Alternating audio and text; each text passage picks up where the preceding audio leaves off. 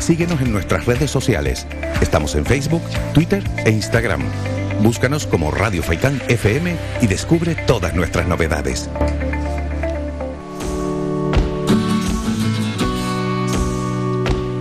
Seguimos con más asuntos en las mañanas de Faicán y asuntos que interesan a todos los oyentes. Lo hemos dicho ya hace unos minutos que a estas horas saludaríamos al presidente de la plataforma Empresarios de Canarias, Enrique Hernández, al que ya tenemos al otro lado del teléfono. Enrique, buenos días. Muy buenos días, ¿cómo estás? Bien, realmente bien. Y bueno, y deseando conocer a la plataforma, ya que es la primera vez que hablamos, espero que sea la primera de muchas, hay que presentar a los oyentes cómo surge esta plataforma. Bueno, la plataforma de empresarios de Canarias eh, surge el 30 de mayo, el Día de Canarias de, este 2021, y es un, es un movimiento natural que ya debería de haberse llevado en Canarias. Nosotros simplemente lo que hemos hecho ha sido pues materializarle, darle forma y ponerle nombre. Y, y es la unidad de todos los empresarios y empresarias de Canarias, la unidad de todo el colectivo autónomo. Hemos vivido muchísimos años la economía canaria desconectados uno de otro. Una economía que debe, ser cohesionada, con nexos, con uniones, con sinergias. Y parece que los empresarios eh, nos hemos visto como enemigos entre nosotros mismos y hemos visto más las cosas que nos separaban que las cosas que nos unían. Y creo que eh, nuestra plataforma lo hubiéramos lanzado nosotros o no lo hubiéramos lanzado nosotros, eh, creo que era una, un derecho de todos los empresarios el poder agruparnos y luchar por objetivos comunes que tenemos tropecientos mil problemas que superar juntos. Ahora hablamos de alguno de esos problemas. ¿Por qué cree que se daba esa desunión entre el mundo empresarial? Bueno, hemos vivido siempre aquí en la economía de Canarias, una economía de supervivencia, en la que cada uno pues ha ido por su lado tratando un poco, como se suele decir, de sacarse las castañas del fuego. Pero en los tiempos que corren hemos vivido mm, tropecientos mil baches y tenemos un montón de muros que saltar. Hemos vivido la crisis económica de, 2008, hemos vivido el volcán de La Palma, hemos vivido la crisis de Thomas Cook, hemos vivido la, pandemia, estamos viviendo ahora una guerra. Eh, necesitamos estar, estar unidos y no hemos estado unidos pues por eso. Una, el tejido empresarial de Canarias un tejido empresarial muy muy pequeño en su en sus estructuras. Son autónomos con uno o dos empleados micropymes. Y creo que hemos mirado demasiado por nosotros sin mirar eh, al colectivo sin mirar lo que podíamos hacer uno por otro y teniendo en cuenta que los problemas que tenemos no vienen de nuestra competencia, los problemas que tenemos vienen de fuera. Entonces eh, el, enemigo, como, como decían en el TVX, la verdad está de fuera, ¿no? Entonces tenemos que ir a, por esa verdad, pero todos juntos. Bueno, camino del primer año para la plataforma, ¿quién compone la plataforma principalmente? Mira, la plataforma eh, eh, es una estructura muy, muy plana, que está totalmente desligada de cualquier otra organización empresarial, está desligada de cualquier movimiento político y bueno, pues tenemos una serie de afiliados que simplemente no, no, no, no tienen que pagar cuota, no hay nada, es simplemente estar con nosotros y querer generar comunidad. Y después, por otro lado, pues tenemos una junta directiva que está formada por empresarios de distintas islas, tenemos empresarios de Fuerteventura, empresarios del Hierro, empresarios de Tenerife, que todos ellos con una dilatada experiencia en cada una de, de sus profesiones y además muchos de nosotros también provenimos de, de otras organizaciones empresariales que hemos, que hemos liderado. Y, es una estructura, lo que te digo, muy plana, una junta directiva y gente que quiere estar con nosotros y quiere hacer cosas.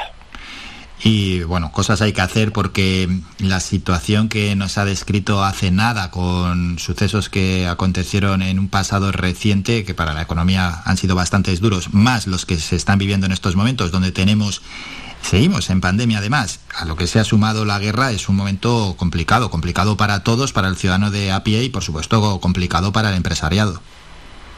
Muchísimo. Y tenemos que entender mm, varios, varios, varios factores. El primero que si es duro para las empresas, también es duro para el ciudadano de a pie. ¿Por qué? Porque las empresas somos las que generamos valor y generamos movimiento en la sociedad y, por supuesto, puestos de trabajo.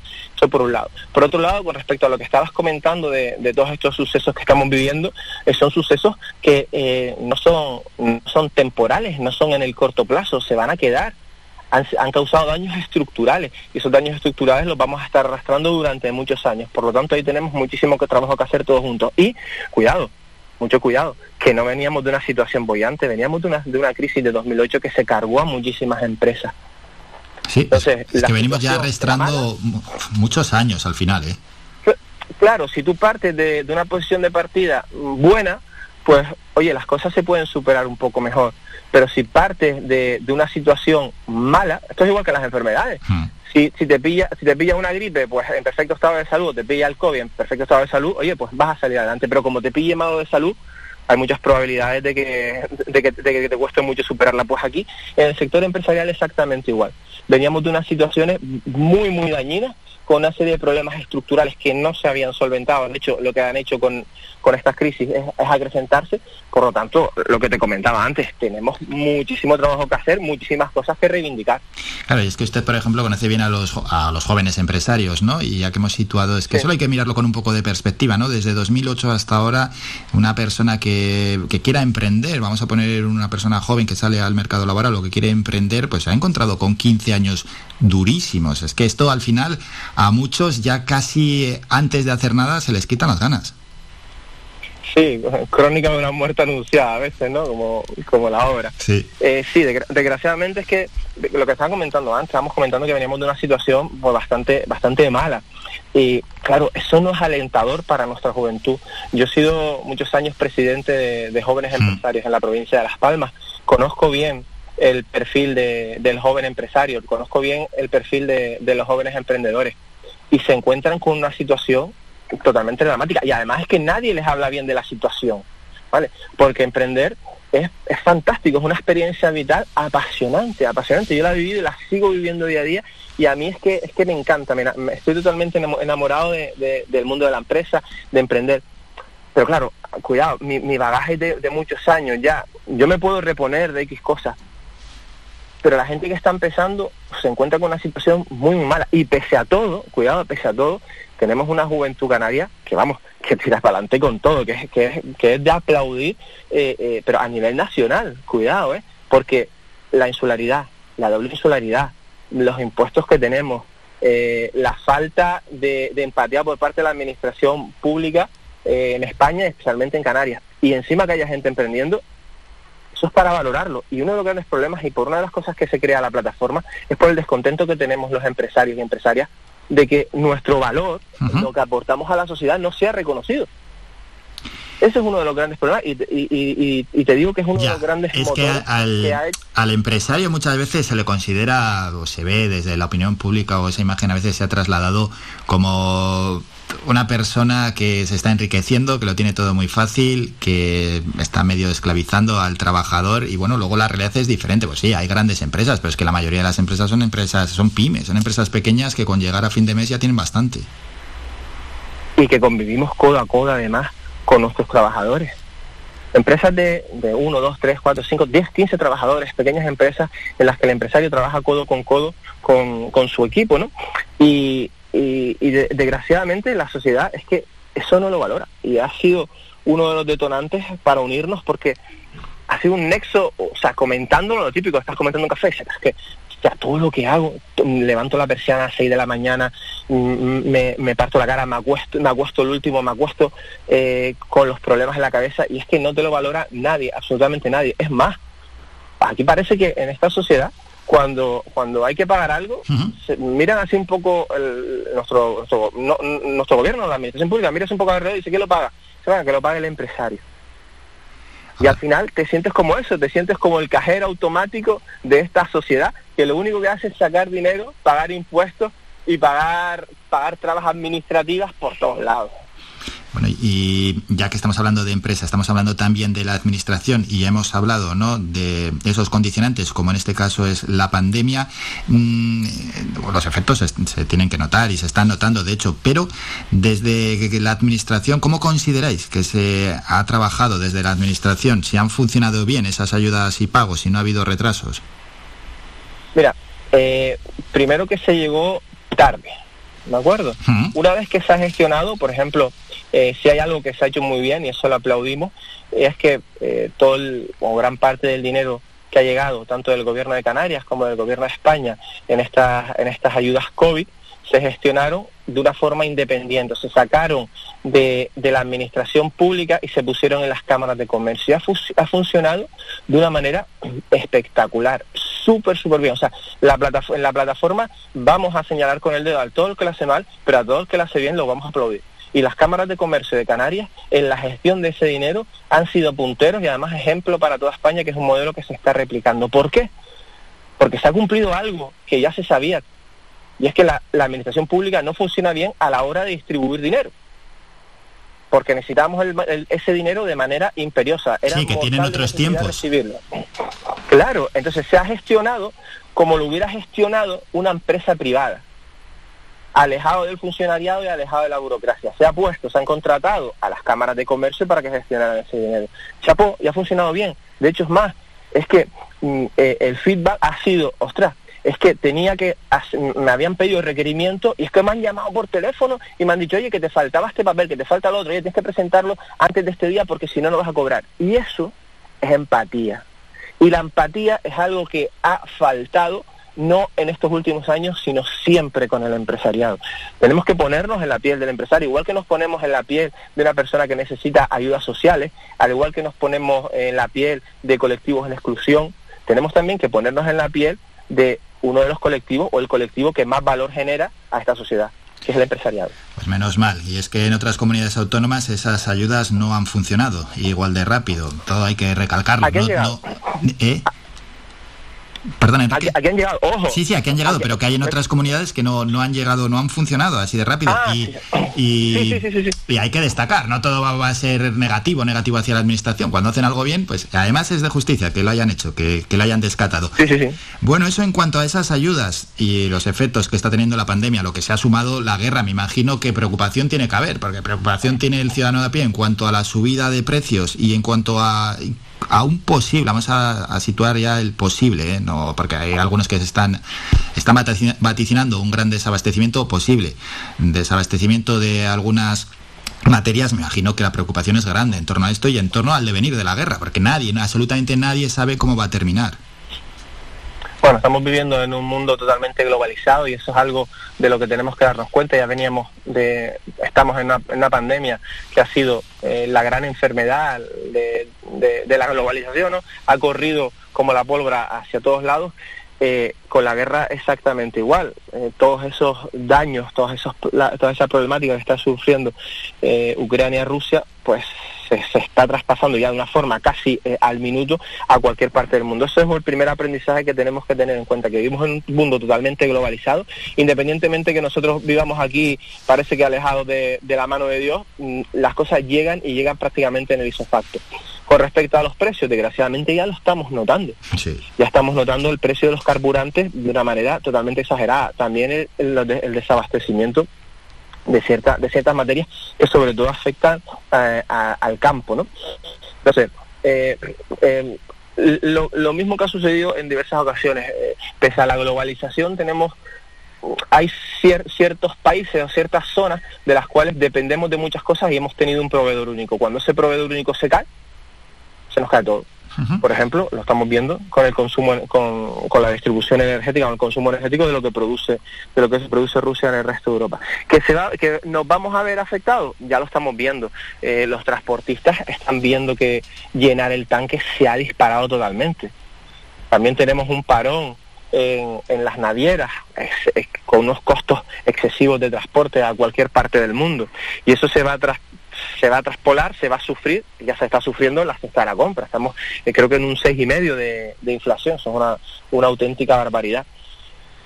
Vivimos, vivimos, en un mundo en un mundo caótico en el que eh, o nos ayudamos unos a otros y somos somos generosos y luchamos por generar ecosistema y por generar bienestar bienestar o mm, no vamos a avanzar y ese es uno de los mm, ese es el gran core de nuestra plataforma y en un mundo globalizado, como ha dicho. Y he leído ¿no? que hay empresarios que piden que se cobre el IGIC a las compras online de 150 euros. ¿Qué le parece ese asunto y bueno, y cómo valora la digitalización de las empresas en nuestro archipiélago?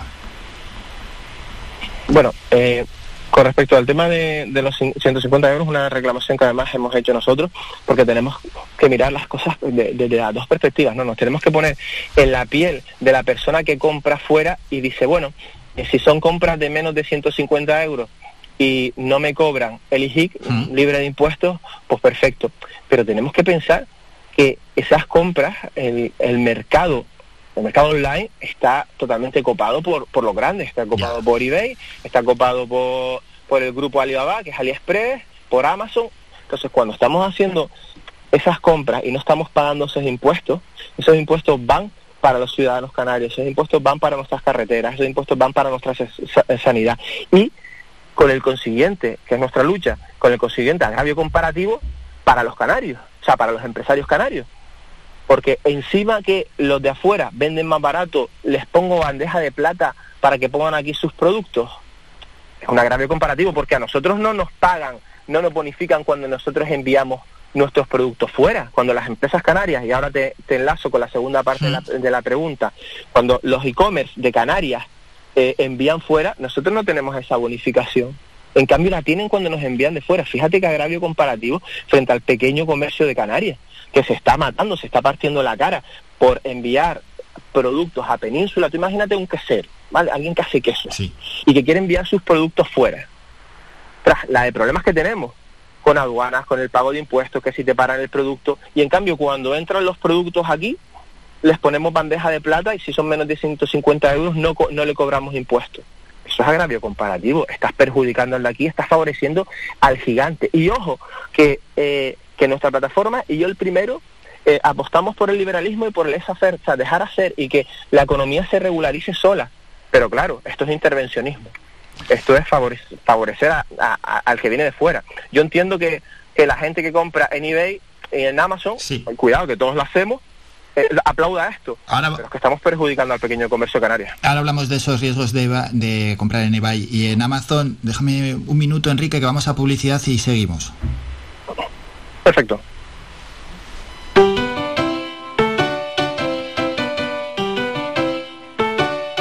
Estás escuchando Faikan Red de emisoras Gran Canaria. Sintonízanos en Las Palmas 91.4. Faikan Red de emisoras. Somos gente. Somos radio.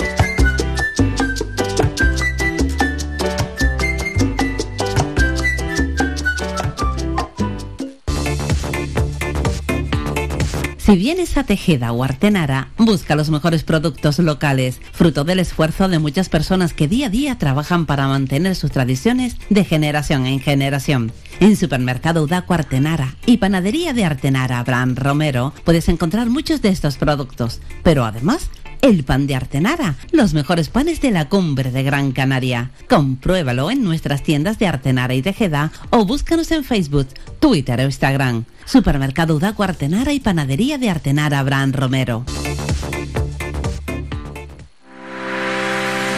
Visita nuestra página web www.radiofaikan.com y descubre las últimas noticias, entrevistas y novedades de nuestros programas, así como volver a escuchar tus programas favoritos en repetición. www.radiofaikan.com Síguenos en nuestras redes sociales. Estamos en Facebook, Twitter e Instagram. Búscanos como Radio Faikán FM y descubre todas nuestras novedades.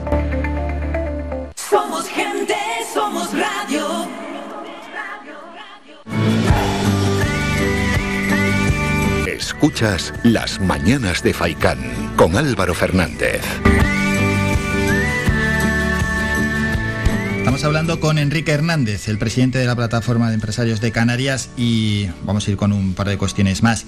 Enrique, estábamos hablando de la digitalización y bueno, han salido varios nombres, va Amazon, etcétera. Mm, las empresas tienen que estar, lógicamente, digitalizadas, pero tampoco hay que engañarse. Al final eso es como el mundo real. Se compite contra gigantes y hay una desventaja enorme.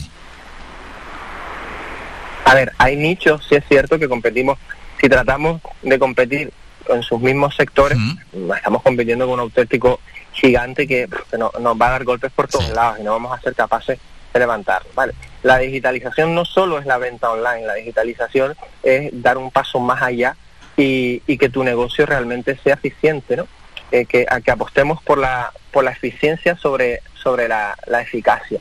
O sea, la digitalización ha, llegado para quedarse. Si entendemos solo digitalización como vender, como vender online, pues estamos, estamos eh, perdiéndonos eh, muchísimas cosas importantísimas para las empresas y sobre todo para las empresas de Canarias en las que eh, pues la insularidad, la doble insularidad, ser región ultraperiférica con respecto a Europa, pues nos puede dar una ventaja competitiva muy importante. Solo tenemos que eh, ver el hecho de que haya, seamos eh, ahora mismo una de las mayores potencias a nivel europeo en nómadas digitales. Y entendamos esto, entendamos que los nómadas vienen para acá y hacen su trabajo desde aquí y tienen sus negocios, tienen sus empresas, tienen sus modelos, mm, sus modelos de, de negocio con los que con los que facturan. Por lo tanto, ese, ese modelo de, digitalización, de transformación digital, de, no tener sede, funciona y podemos aplicarlo también en Canarias. Mm, eh, eso, en cuanto en cuanto a cómo a cómo gestionar, ¿no? Tenemos que tener en cuenta que eh, el mar es algo insalvable. Claro. Y tenemos que ser tenemos que ser conscientes de eso. Vivimos aquí, vivimos en islas. Eh, tenemos que enfrentarnos al mundo con otras con otras herramientas. Y cuidado, que el empresario de Canarias, eh, el colectivo autónomo, siempre la necesidad agudiza el ingenio. Y tenemos aquí gente que ha hecho eh, auténticas maravillas eh, estando, estando aquí en Canarias, ¿no? Pero cuando vamos, cuando vamos a luchar, por ejemplo, contra gigantes como, como Amazon, contra gigantes como el grupo eh, Alibaba, nos van, nos van, a dar por todos lados. Es imposible competir con ellos. Es imposible. Entonces tenemos que entender que tenemos que buscar nichos, lo que, lo que podemos llamar en, marketing el long tail, ¿no? la larga cola, nichos en los que eh, podamos entrar a competir. Por ejemplo, antes mencionábamos los quesos de Canarias. Los quesos de Canarias son una auténtica maravilla, valorados a nivel mundial. Tenemos productos que son muy, muy exportables. Entonces tenemos que buscar esos, esos nichos. Ahora, si nos ponemos a vender camisetas que, mm, que te vende eBay hmm. eh, o, perdón, o, Amazon a unos precios ridículos con una logística brutal que no la tiene ninguna empresa en el mundo a unos costes irrisorios, ahí no vamos a hablar de bruces. O tenemos que ser inteligentes en ese en ese sentido. Contra eso es imposible competir. Es verdad, contra eso es imposible competir. Y desde aquí también eh, mandar un mensaje a la ciudadanía. Al final, yo siempre abogo por comprar en el, en el comercio local, en el comercio de barrio, en el comercio del municipio, porque ese mismo producto que se puede comprar en una tienda no lo compres a través de Internet porque te vas a ahorrar unos céntimos. Primero por la huella ecológica que deja en el planeta y segundo porque para que no pase como está pasando en otros lugares, dentro de nuestro país, mismamente en la península, donde el, comercio digital eh, fluye más por desgracia, en, este caso, que en nuestras islas y donde se están viendo ciudades, calles con, muchísimos locales cerrados, donde ya emprender un negocio en la calle es casi una utopía. Sí, una, despoblación empresarial eh, brutal que se está viviendo en Península y aquí en Canarias eh, también, también, también se vive en negocios en los que no han sabido transformarse no han sabido mutar a este, a este nuevo modelo, a este nuevo paradigma que tenemos de venta, de compras, de servicios, y, han desaparecido, desgraciadamente. Hemos visto cerrar aquí eh, grandes estandartes de empresas de comercio local, que, de estos que decías tú, ostras, esto lleva 30 años, 40 años, de repente, mm, en un abrir y cerrar de ojos han tenido que cerrar porque la transformación digital en cuanto a las ventas va tan tan rápido que, te arrolla. Y si no eres un poco previsor, cuando te ves el problema te lo ves encima y te ves que estás facturando cero y que tienes un montón de deuda. Pero volviendo a lo que estábamos comentando antes, todavía existen un montón de modelos de negocio y modelos de negocios nuevos que van a, que van a ir saliendo que podemos desarrollar desde Canarias. También tenemos que entender eh, lo, que, lo, que, el ejemplo que te ponía antes de los nómadas digitales entendamos que eso es un modelo de negocio, esa prestación de servicios a cualquier parte del mundo es algo que podemos hacer desde aquí, vamos, mm, sin ningún tipo de complejo frente frente a cualquier otra empresa, y ya no te digo de Canarias ni de España, sino te digo del mundo. Del mundo, está claro, si los de afuera, si los de afuera, Álvaro, vienen aquí y lo hacen desde aquí, ¿por qué? Oye, nuestro clima, nuestra gente, eh, la, seguridad, la seguridad ciudadana que tenemos también, que en otros países del mundo no se vive, la calidad de vida. Entonces, ostras, vamos a ser un poco inteligentes, vamos a pensar, si los de afuera vienen para acá a montar sus negocios y lo hacen de forma deslocalizada, ¿por qué yo no puedo hacerlo aquí? Que además tengo más recursos y tengo más conocimiento de mi tierra. Y eso, gracias a Dios, es, mm, se está asentando cada vez más en las nuevas generaciones de jóvenes empresarios esa deslocalización y ese ver el mundo como un todo, aun estando en Canarias. Enrique, una última cuestión y tiene que ver con que ha salido esta misma semana esas previsiones de crecimiento del BBVA Research, ¿no? del crecimiento de la economía canaria, que lo han situado en este 2022 en el 9,6%, una evolución que bueno que quizás ha explicado Miguel Cardoso, que es el jefe para España de BBVA Research, se pueda moderar para el año que viene y que puede tener un sesgo a la baja porque tampoco saben finalmente qué repercusiones va a tener la guerra. Pero es que han dicho que de cumplirse esta proyección en estos dos ejercicios, 2022-2023, la tasa del paro bajaría hasta el 16,6%, con un promedio de 121.000 nuevos empleos. No sé cómo ve estas previsiones si quizás son muy optimistas o, son, bueno, ellos hacen un análisis amplio, pero bueno, que luego muchas veces no aciertan, pero en cualquier caso, ¿cómo ve estas previsiones? Bueno, eh, creo que apostaban, creo que era, sí, corrígeme si me equivoco, sobre un 5% para el año que viene también. Creo que sí, 5,7% para el año que viene y 9,6%, que luego puede haber un sesgo, lógicamente, claro, que no saben cómo va a ser el devenir de la guerra. Bueno, creo, sí, creo que, eh, y también corrígeme si me equivoco Álvaro, creo que eh, BBVA Research eh, en este informe no tenía en cuenta la guerra, ¿verdad? Bueno, han reconocido ¿no? la invasión de Rusia a Ucrania y las sanciones también han incluido el aumento del coste de la energía en los combustibles, pero que bueno, que también van a tener en cuenta hasta dónde no, no, saben, ¿no? hasta dónde puede llegar ese aumento, pero tampoco pueden tener en cuenta las medidas que se vaya a tomar en este caso desde Europa o desde el gobierno central. A ver, eh, estos informes son, son interesantes, pero sobre todo me gusta mirarlos eh, en retrospectiva, o sea, hacia atrás, de dónde venimos y hacia dónde vamos. ¿No? Te, puede, te puedes dar eh, un, un, brief, ¿no? Un poco de, oye, ¿dónde estábamos y hacia dónde vamos a ir? Pero teniendo muy, en cuenta que estos, que estos informes a día de hoy son muy válidos solo y exclusivamente a día de hoy. Porque el mundo es tan cambiante y tenemos tantos cisnes negros que de repente te puede surgir igual cosa como ha surgido con Rusia y con Ucrania y que te tira abajo toda eh, todo todo tu todo tu informe ¿no? eso con respecto al informe con respecto al tema de, de, si es o no optimista yo creo que es bastante optimista el informe de acuerdo eh, estamos tenemos que tener en cuenta que tenemos un problema con el paro y más aún el paro juvenil que es, que es dramático vale estamos hablando de que es algo estructural en Canarias. Eso es muy preocupante. Creo que eh, lo que lo que plantean de, ese, de ese descenso del paro, yo vivo el pulso de la calle y yo no lo veo así. La única forma de que ese paro disminuya es que se empiece a trabajar en políticas de desempleo no desde el lado de la demanda, sino desde el lado de la oferta. ¿A qué me refiero? Trabajar más con las empresas, que somos los que ofrecemos puestos de trabajo, y no tanto, o sí, pero en paralelo con, con los empleados, porque creo que se, y, metiéndome un poco en, ya, ya en el tema del desempleo, que me parece súper preocupante para Canarias, creo que se nos ha dejado mucho de la mano de Dios y no se ha tenido en cuenta la oferta de, trabajo. ¿Quiénes son los oferentes? Que somos las empresas. Tenemos un montón de problemas a la hora de contratar, muchísimos contratar. Se ha convertido en un artículo de lujo. Cualquiera que intente contratar a día de hoy, ¿vale? Eh, y empieza a mirar los costos que tiene un empresario, uff, traga saliva y le cuesta muy mucho. Por lo tanto, yo creo que por la parte del incremento del PIB es bastante optimista. No sé eh, cómo afectará la guerra. Desgraciadamente ya estamos viendo que de una forma muy, muy rápida, con, no sé si 15 o 18 días de guerra, no sé exactamente cuánto llevamos, con esos días de guerra, cómo se ha venido abajo las bolsas, cómo se ha venido abajo la economía y cómo el efecto globalización negativo nos ha llegado hasta aquí. Yo creo que todavía, desgraciadamente, nos queda.